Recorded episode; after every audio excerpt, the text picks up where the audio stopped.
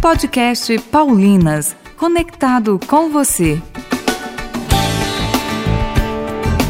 Bem-vindo e bem-vinda ao nosso podcast. Aqui você encontra uma dica de leitura que pode se tornar a sua próxima leitura.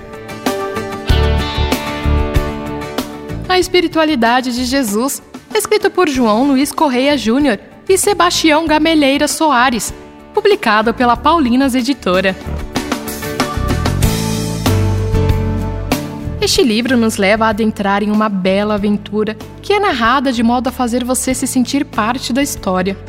No percurso da leitura, você conhecerá mais profundamente a intimidade que Jesus tem com o mistério divino que ele próprio chama de Paizinho, Abá.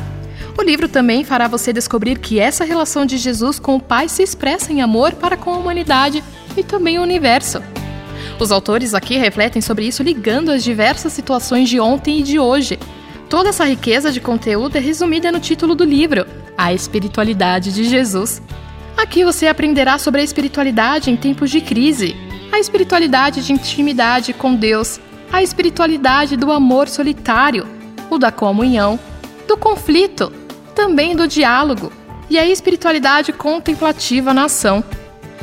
E para terminar, os autores ainda nos deixam uma ótima página de conclusão a partir do Salmo 1, condensam toda a espiritualidade bíblica e, portanto, de Jesus na decisão de escolher um dos caminhos dos quais falam o Salmo, o livro de Deuteronômio, lá no capítulo 30, versículos do 11 ao 20, o profeta Jeremias, no capítulo 21, versículo 8, e o próprio Evangelho de Mateus 7, versículos 13 ao 14, o caminho do bem viver, o caminho do desamor e da injustiça que acaba levando à morte. O livro é para o público em geral e é escrito de forma muito simples e bem direta, fazendo com que a leitura fique muito atraente.